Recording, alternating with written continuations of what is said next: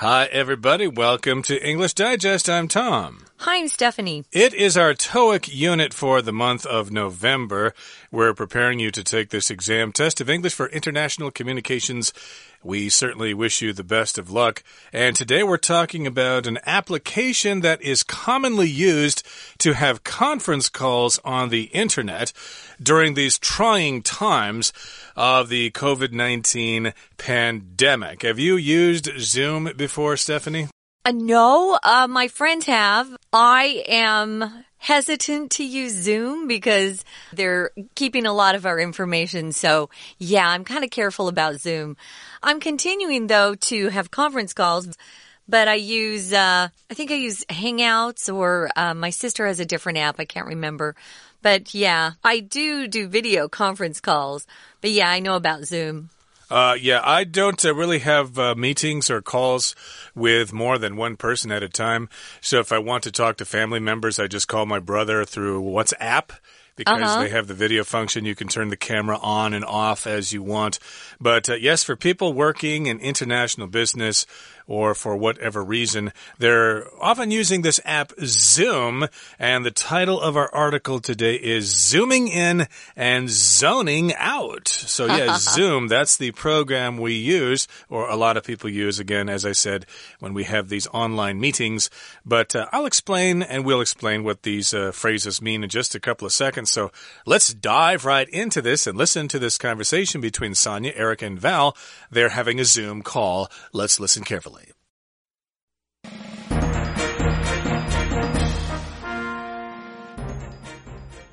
Sonia, Eric, and Val are having a Zoom call. And that concludes the meeting. We'll talk again on Friday. I'll send out a tentative agenda sometime tomorrow. Sounds good. See you then. Bye, everyone. Val hangs up, but Sonia and Eric stay on the call. I saw your message. You wanted me to stay on the line? To be honest, I just want to grumble about something. What's on your mind? It's these Zoom conference calls. I'm really struggling to endure all these virtual meetings. I can sympathize. Thanks to COVID 19, we're all working from home.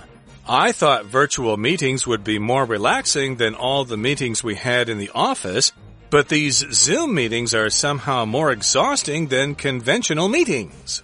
I'm weary of constantly seeing my own face on the screen. I can see all of my expressions, like when I'm annoyed. It makes me feel really self-conscious. In Zoom meetings, I feel like I'm being watched all the time. I know what you mean. Everyone's facial expressions are exaggerated on Zoom. When Val's displeased about something, it's really noticeable. I'm also anxious about my kids coming in. They're not at school nowadays, so I'm always worried they might interrupt the call. That's understandable. Maybe we should research ways to make Zoom calls more pleasant. I'll let you know what I find out. Good idea. And thanks for listening. Well, I got that off my chest. They end the call. Okay, guys, let's get started. First of all, let's look at the title. Zooming in and zoning out. If you zoom in, we often see this verb phrase when we're talking about taking our cameras and wanting a closer shot. So you adjust the distance. Uh, we used to adjust the focus on the, the lens, but now everybody's camera's digital. So if you zoom in, you go from a, a distant shot to a closer shot. You can see everybody much better that way. Now the next phrase, zoning out, has nothing to do with a camera. If you zone out, it's slang for just not paying attention. It's easy to zone out in meetings. I will admit that. Or when a lot of people are talking or there's a group, sometimes my mind wanders. We call that zoning out, not paying attention to the discussion. Uh, kind of similar to the phrase spacing out, to space out, uh, to daydream or whatever. Somebody starts talking and their voice just goes on and on and on, and you start uh, daydreaming and stuff like that. So, yeah, that's what zoning out means. Okay, so here, it, this is the situation. We've got Sonia, Eric, and Val, and they're having a Zoom call. Again, that's an application for online conversations or conference calls. And Val, well, she says, and that concludes the meeting. We'll talk again on Friday. I'll send out a tentative agenda sometime tomorrow. So we can tell here that Val is kind of in charge of this meeting. Maybe she's the manager of this particular company. And so she's basically saying that the meeting is over and then we're going to have another meeting on Friday. But then she's going to send out an agenda so that they know what they're going to talk about at the next meeting. Now, this is a special kind of agenda. It's a tentative agenda, which means it's not really finalized. Okay. It's kind of like a first draft. It's a rough agenda. Yeah, it's not yet certain what is going to be on the agenda in the final version, that is. So this is just kind of some thoughts. They're going to finalize it later. Now, Sonia's probably one of the employees that Val manages, and she says, Sounds good. See you then. And then uh, Eric just, you know, assumes everybody's going to hang up and says, Bye, everyone.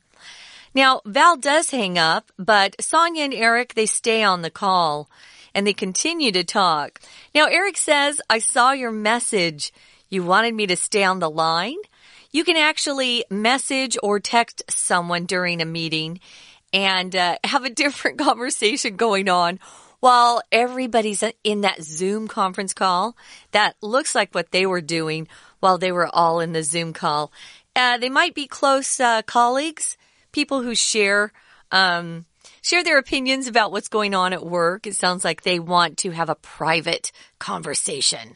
Uh, right. So if there are three people, you might not want to be the first one to leave the conversation because Hey, they might talk about you later on.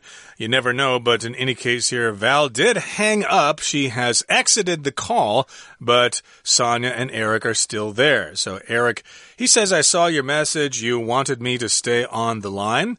Uh, yes, he's making that a question. It's normally a statement. You wanted me to stay on the line, but because you can put a question mark at the end of this, you can raise your voice and make it a question. He, he could have said, Did you want me to stay on the line? Line. Uh huh. And Sonia says, Well, to be honest, honestly speaking, I just want to grumble about something. So here we've got the word grumble, which kind of means to complain about something, uh, to sort of get something off your chest. Yeah, a lot of us like to grumble about things that we're not happy about. Yeah, it does mean to complain. And grumbling also gives that, uh, gives you the feeling that it's kind of like, you're not saying it out loud or you're just kind of under your breath grumbling. Uh, a lot of kids do that. You know, if your mom tells you to clean your room, you might go, Oh, I hate cleaning my room. Yeah. Mm. And she can see that you're complaining, but she can't quite hear all the words that's grumbling too. So Sonia wants to grumble with her uh, coworker here, Eric. Eric says, What's on your mind? What are you worried about? What is upsetting you? And then she tells him it's these Zoom conference calls. A conference can be a formal meeting where people get together for some sort of discussion. Sometimes you get to go out of town and attend a conference in a different city or country. We used to do that in the good old days. Uh, but nowadays, a lot of people are just having to have conference calls and they're using Zoom more and more. So she wants to talk about the Zoom conference calls. She's not happy about them. No, she's not. So she wants to grumble about these calls. She wants to whine. She wants to complain.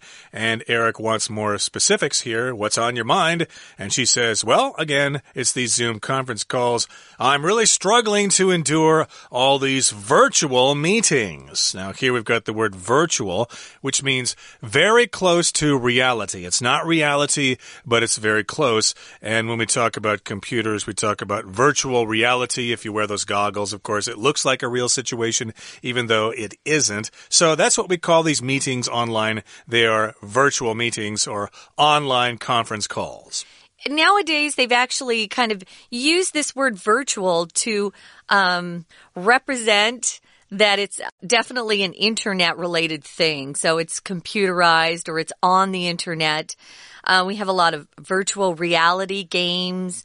We have virtual tours you can go on, which means you sit down at your computer and you are taken around some, you know, place where you're sightseeing, but it's not you there in person.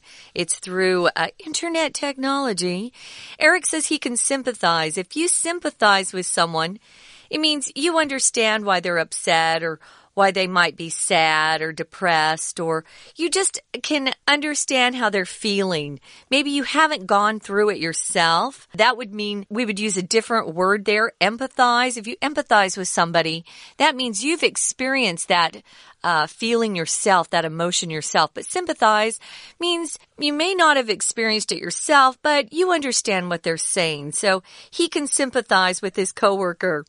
Thanks to COVID-19, we're all working from home. That's uh, the case in a lot of other countries, not so much here in Taiwan, which has been great because being around people really does help your mood and makes you feel a lot better. So he says, I thought virtual meetings would be more relaxing than all the meetings we had in the office. But these Zoom meetings are somehow more exhausting than conventional meetings. Something's exhausting, it really makes you tired. Tired is when you don't have any, you know, strength and you need a, a rest or to take a nap. But if you're exhausted, that's even a further, a deeper emotion, I would say, or a deeper feeling. It means you have no strength left at all. So you can say you're tired, but if you're super duper duper tired, you're exhausted. Right. Uh, you feel exhausted, etc. That's how you feel. And you use the word exhausting to describe the situation that made you feel that way. So, yes, this job is exhausting. I feel exhausted. Or this meeting is boring. So I feel bored as a result. We should probably remind all our listeners again. Uh, we sometimes hear people in Taiwan say, I'm exhausting Ooh. or I'm boring. Oh. No, I'm bored something is boring. So be careful that you don't say you're exhausting, which mm. means you make everybody tired around you unless you really do mean it. But I hear people just make those little mistakes sometimes. It does happen. And I've also heard people refer to other people as, oh, don't listen to him. He's very boring. But uh, that's not quite right. That's not quite how we use it. I guess you'd say he's annoying because what you really are trying to say is, oh, ta hao wu liao. And wu liao also means boring. But in that situation, I think you should say the word uh, annoying. Oh, don't listen to him. He's annoying or he's a lot of trouble. But in any case, here, yes, he thinks the meetings are more exhausting than standard, traditional, conventional meetings. And conventional here just means, yes, basic standard ones, the normal kinds of meetings that we have or that we would have if there weren't this virus going around. True. So now we've got Sonia back. She's saying, I'm weary of constantly seeing my own face on the screen. If you're weary, uh, it's just a more formal term than tired. So you're weary. You're feeling or showing some sort of tiredness because you've been working too hard or, you know, something is annoying you to the point where you're just sick of it. So she's weary of seeing her own face on the screen. I can see all of my expressions. Like when I'm annoyed. Yeah, you don't want to show your boss a face that shows you're annoyed. That could make your boss angry with you. So, yeah, sometimes you need to hide some of those expressions, especially in meetings. And I guess with Zoom, you're sitting so close to the camera that it picks up everything. Be careful. Uh, it seems like they should have those apps that they have in smartphones that put expressions on your face. Just uh, use that, and then you're always smiling. But then, of course, they'll know you're using an app trying to hide your real feelings, True. and that will probably make the situation worse. but uh, yeah, she's sick of seeing her own face. She's tired of it. She's weary of it. I can see all of my expressions, like when I'm annoyed. Hey, there we are again. I'm annoyed because that person is annoying, and it makes me really self conscious. Self conscious means you're thinking about yourself all the time. Uh, if you have an injury or something and you've got a big scar on your face, or if you're fatter than normal, or if something's wrong with you, you're probably going to be self conscious. You're going to be thinking, uh, boy, they're all looking at me. They must think I'm ugly or something. Yeah, and if someone says they're feeling self conscious, it gives you the idea that they're a little embarrassed about something that's happening with them. Uh, maybe they have a bad haircut or uh, their face broke out. They have a pimple on their face. They're feeling self-conscious.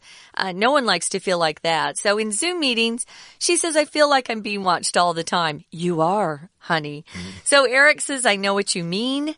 Again, he understands how she's feeling. Everyone's facial expressions are exaggerated on Zoom. If something's exaggerated, it's overblown. So it's represented somehow as being bigger or better or even worse than it actually is. If somebody exaggerates when they tell a story, they're probably adding in uh, details that aren't really true, but they make the story more fun or sound even worse than it was. When Val's displeased, that's the manager perhaps, uh, it's really noticeable. So uh, when Val, the manager, isn't happy with them, her facial expressions are showing up quite clearly too. If something's noticeable, you can't miss it. It's right there in your face. It's hard to uh, not see it. It's right there. Yeah, maybe Val's just a little unhappy, but uh, she looks like she's really angry about something. So, yes, the expressions are exaggerated and people's expressions are noticeable. Now, Sonia says, I'm also anxious about my kids coming in. They're not at school nowadays, they're actually at home, so I'm always worried they might interrupt the call. Eric says that's understandable. Maybe we should research ways to make Zoom calls more pleasant. Good luck with that. I'm sure you can. Actually, I was listening to an interview on TV this morning, and one of the uh, news anchors said that if you look up tips on how to look better on Zoom, you can find out some helpful tips. So do look that up. Sonia says, good idea and thanks for listening. Well, I got that off my chest. If you get something off your chest, guys, it means something's been bugging you, annoying you, and you tell a friend and you just feel better because you shared with them. Yeah, she feels relieved she got to express herself. So I guess uh, at the next meeting, she'll be more relaxed and will be able to participate in a more professional fashion. Okay, that brings us to the end of our conversation as they end their call. Uh, let's take a break now and listen to our Chinese teacher. 大家好，我是安娜，欢迎收听今天的课程。今天跟明天呢，我们针对多义啊，要来培训一下。今天的主题其实很特别哦，就是所谓的视讯会议，通常会发生在职场当中。那么视讯会议现在在英文当中要怎么说呢？在英文要用 conference call，等一下会出现在对话里面。不过我们先看一下这个标题，标题是 zooming in。Zoning out，其实 zoom 本来就有画面的放大、缩小的这个动作跟功能，所以如果是放大叫做 zoom in，如果是缩小则叫做 zoom out。可是，在标题当中的 zoom in 应该指的是 zoom 这样子的一个视讯 A P P，也就是呢，主管或者是老板可能把你扣进来了，要开始开会，但是你却精神不能集中，zone out。好，我们现在看到三个角色结束了这一次的视讯会议。总而言之，星期五还要再开，然后隔天会记一个暂定的议程。会议当中议题的这个议程，在英文当中就出现在这里的第二句，叫做 agenda，agenda，a g e n d a。不过，Sonia 跟 Eric 还挂在线上，因为 Sonia 其实有一些事情想要稍微抱怨一下。在英文当中的抱怨，我们常会用 complain，c o m p l a i n。可是，在第二个 Sonia 这里，我们看到他用的是 grumble about something。这个 grumble about something 特别指的是啊，在态度上有点不耐烦，觉得想要心情不好啊，稍微来抱怨一下。那么，到底要抱怨什么呢？Eric 听他说了，在第三个 Sonia，我们看到大型的讨论会、研讨会其实叫做 conference，但是所谓的视讯会议或者是电话工作会议，在英文本来就用 conference call，而现在他们用的这个 app 则用的是 Zoom。那么 Sonia 他就抱怨了，他真的很讨厌开这种视讯会议，因为要忍受这种虚拟的会议。真的很难，它这个很难呢，它不是用 hard，也不是用 difficult。在第三个 Sonia 的第二句当中，它用了 struggle to do something，这个用法，struggle 就是很挣扎的意思，所以要做后面那件事情就很挣扎、很困难。为了要 endure 忍受这一些虚拟的会议，后面我们看到 virtual 这个字，virtual 所谓的虚拟，特别指的是透过电脑的，因为这个虚拟并不是人跟人真的在现场面对面。而是透过电脑，然后有开了很多的视窗，然后你在透过电脑的方式看到对方，所以虚拟会议用的是 virtual meeting，virtual meeting。而接下来，Eric 当然是可以体谅对方啊，不过体谅这个字在英文当中用的是 sympathize，它出现在第四个 Eric 第一句的地方，sympathize。Yeah, I can sympathize. 为什么呢？因为其实因为新冠肺炎的关系，都是在家工作。而重点是，Eric 他本来也觉得虚拟会议好像会比较轻松，诶，不用在办公室开会。但是事实上，虚拟会议是更累的。我们在第四个 Eric 第三句开始，特别要注意时态，因为第三句他用的是我本来以为 I thought virtual meetings。Would 也用过去式，would be more relaxing than all the meetings we had in the office。除了时态之外，我们还要特别注意到，在这一句里面有一个关系子句，先行词是 all the meetings。关系子句从 we 到逗点的地方可以左右挂号，而关系词的 that 省略掉。在这里，关系词一定要用 that。因为先行词 all the meetings 当中有 all 这个字作为强调，因为这些 Zoom 会议不知道为什么真的比传统的会议还要更累。那个累人这个字我们常会用 tiring，但是现在出现的是程度更高的 exhausting，就是让人很精疲力竭的意思。而传统的除了可以用 traditional 之外，还可以用 conventional。它也出现在第四个 Eric 同样的第三句的地方。那当然，Sonia 还另外有所抱怨啦，因为会一直在荧幕上看到自己的脸，他觉得很厌倦了，因为会让他觉得非常的不自在。不自在出现在第四个 Sonia 第三句。这边有一个划线的 self-conscious，字面上是意识到自己。如果你做事情会一直意识到自己，其实就是很不自在的一种感觉。所以 Eric 当然也能够体会对方的意思，因为在 Zoom 上面，每个人的脸部表情 （facial expressions） 都会被夸大，尤其是某个人对于某件事情开心或不开心，都会有 exaggerate 的效果。它出现在第。五个 Eric 的第一句 exaggerate 夸大、放大的意思。当然，如果在家工作的话，有时候会被家人打断工作，尤其是视讯会议，那很尴尬的。不过在对话最后呢，他们还是做了一个结束，因为 Eric 听 Sonia 抱怨了一堆，请听心中的烦恼。在最后一个 Sonia，我们看到最后面 get something off one's chest。就是字面上的意思，把心中、胸中的苦闷赶走，get something off one's chest，就有倾听心中烦恼的意思。以上是今天的课程。We're going to take a quick break. Stay tuned. We'll be right back.